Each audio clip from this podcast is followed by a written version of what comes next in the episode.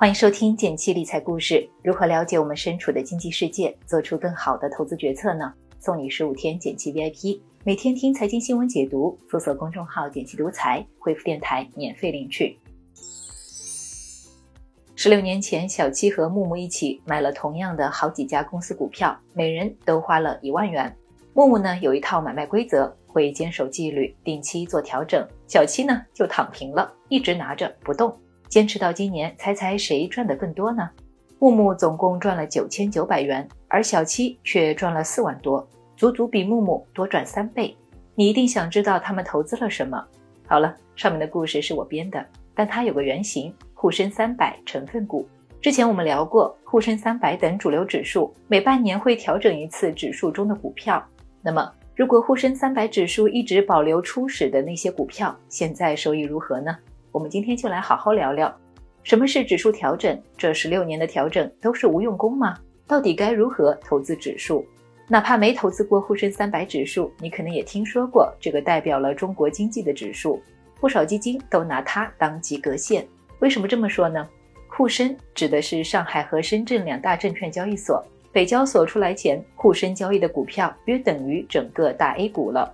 三百则是从四千多 A 股股票池子里选出规模最大、流动性最好的前三百名尖子生，并且沪深三百指数不是一成不变的，每年六月和十二月还会经历一场大考，主要变的是两点：第一，换成分股，掉队的剔除，进步的纳入。今年的六月调整日，沪深三百指数就迎来了二十八位新同学，比如中国移动、贝泰尼、世兰威等，同时也会剔除一些不满足条件的。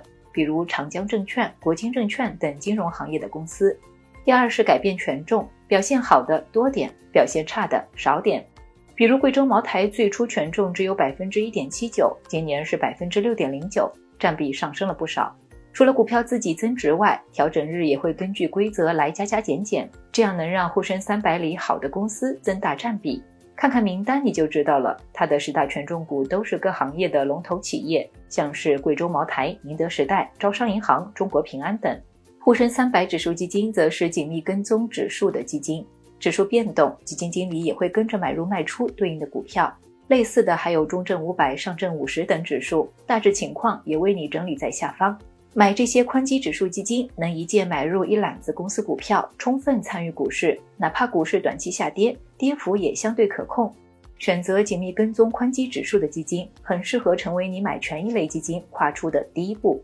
但是，指数的编制规则也不是那么完美无缺的。回到开头那个问题，如果指数的成分股保持不动，收益又会怎样呢？让我们把时间拨到上个世纪，一九二三年。美国标准普尔公司推出了第一个股票价格指数，它在一九五七年扩展到五百只股票，也就是现在的标普五百。它和我们的沪深三百很像，如今可以看作是美国经济的晴雨表。最初指数重投工业公司有足足四百二十五家，剩下的是二十五家铁路公司和五十家公用事业公司。此后，标普五百一直都在更新，以每年平均二十家的频率调入调出。微软、沃尔玛、英特尔和戴尔这几家我们听说过的大企业，二零零三年在标普五百中排名前二十，但他们在一九五七年都还不存在。而一九五七年的前二十名里有九家石油生产商，二零零三年只剩下两家了。到了现在，你会发现标普五百的行业分布挺分散的，信息技术、医疗健康、金融等行业都有囊括，入选的基本上是美国经济主导产业中的主导公司。《投资者的未来》一书中，曾对最初的五百家公司进行了收益跟踪，结论挺颠覆认知的：不调整，收益反而更高。要是当时投资了一万美元，现在可整整相差三十三万美元，真是肉痛。沪深三百指数又会如何呢？我们也可以做一个类似的测算，答案是：这十六年如果不调整，收益反而多百分之三百。其实也不难猜出原因。如果我们回到前面说的调整规则，你会发现沪深三百指数一直在追涨杀跌。沪深三百指数调整，简单来说就是把市值高的调入，市值低的调出。而一个股票市值大、流动性好，通常说明大家看好它，股价往往也会水涨船高。当达到入选指数的水平的时候，往往已经涨得比较高了，反而就反之。就拿宁德时代来说，去年十二月调入时就在股价的最高点附近。标普五百这大半个世纪的折腾，沪深三百这十六年的辛苦干活，却都不如躺平的收益高。巴菲特曾打过赌，说主动基金很难跑赢指数基金，并且赢了。看到这里，你可能会觉得，换我来，一直拿着指数买的股票不再变，岂不是轻松超过指数收益了？但如果我们再问一个问题，你能坚持拿住这一揽子股票多久呢？先别提一口气买下几百只股票，所需资金得多大？眼睁睁看着手里的股票退市或者收益跌没，很难坐怀不乱。指数定期调整，并不是为了追求更高的收益，而是为了代谢掉有可能很糟糕的资产，并且避免错过未来经济发展带来的机遇。最后给你总结两个投资小贴士：第一，搭配着买。其实并不是所有指数都是调整不如躺平的，比如中证五百指数，如果算上分红，从二零零七年一月十六日开始到现在，不动版收益百分之两百二十八点九八，而中证五百是两百四十四点八八，比不动版更高。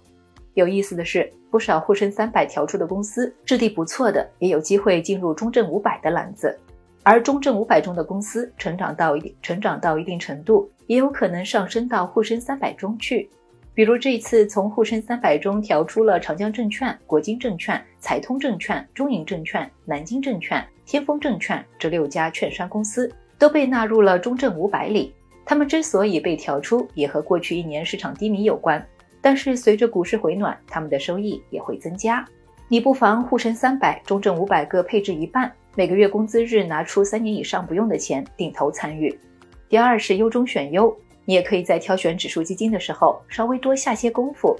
指数基金是被动型基金，首要考量的主要是三点：跟踪误差越小越好，基金规模不能低于两亿，手续费越低越好。如果还愿意多花些时间，可以甄别一下增强型指数基金。值得注意的是，并不是每一个增强都能赚更多，因为有一部分需要依靠基金经理的主动管理能力，是把双刃剑。最后想和你分享我很喜欢的一句话。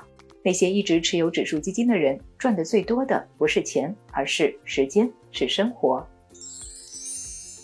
好了，关于指数调整就先聊到这里，希望今天的内容对你有帮助。为你做了一张总结图，放在文稿区了，欢迎转发收藏。喜欢今天的内容，也欢迎点个赞，告诉我订阅内容。每周一到周五，简七在这里陪你一起听故事、学理财。我们下次见，拜拜。